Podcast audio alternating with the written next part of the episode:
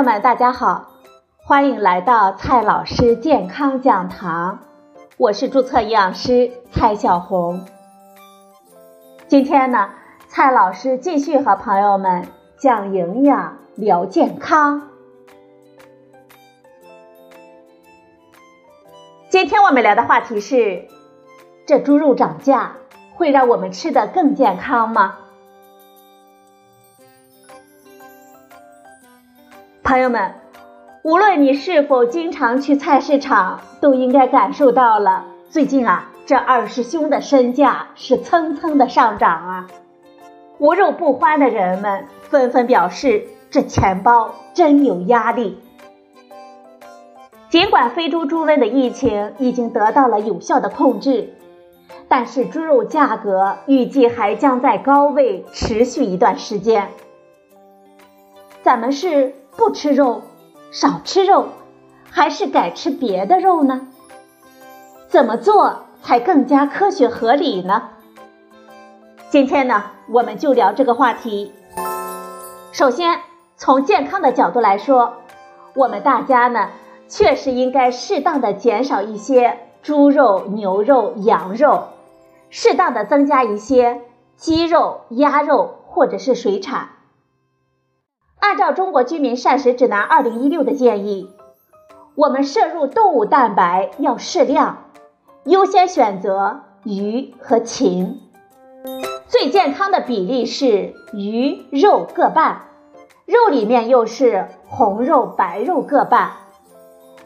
红肉主要是指猪肉、牛肉、羊肉，而白肉呢，则主要是指鸡肉、鸭肉、鱼肉。其实，咱们中国人的餐桌呢，一直在悄然发生着变化。改革开放几十年，畜禽肉类的消费量总体上大幅度的上升，但猪肉的占比一直在下降，从早期的百分之九十左右，已经下降到目前的百分之六十左右。根据国家统计局的数据，二零一七年。中国人平均吃猪肉二十公斤左右，禽肉十公斤左右，水产品十五公斤左右，还有三公斤左右的牛肉和羊肉。在总量不变的前提下，想让我们中国人吃的结构更加的合理，水产品需要增加百分之六十，禽肉需要增加百分之二十。而猪肉、牛肉、羊肉则需要减少百分之五十，减少的这一部分其实主要就是猪肉了。这段时间呢，正好猪肉价格涨了很多，我们应该更有动力去调结构了。其次，从环境保护和可持续发展的角度来说，我们吃鸡肉也是最佳的选择。鸡的饲料回报率是所有畜禽肉中最高的。比如，鸡吃一斤饲料可以长出六两肉，鸭子呢也是差不多，而猪只长三两，而牛呢只能长一两多。饲料成本占动物养殖成本的百分之七十左右，所以鸡肉才更加便宜嘛。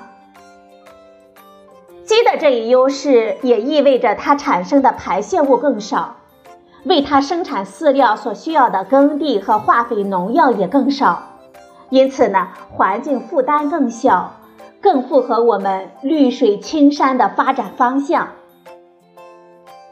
最后呢，我们需要提醒大家的是，虽然猪肉涨价了，但是如果实在喜欢吃，吃一点呢也无妨。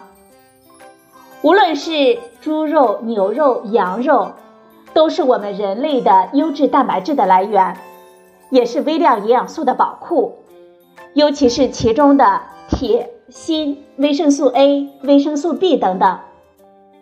另外呢，我们还需要注意，红肉当中含有比较多的脂肪，所以我们建议大家优先选择瘦肉。并且要注意和其他的饮食合理搭配。好了，朋友们，今天的节目呢就到这里，谢谢您的收听，我们明天再会。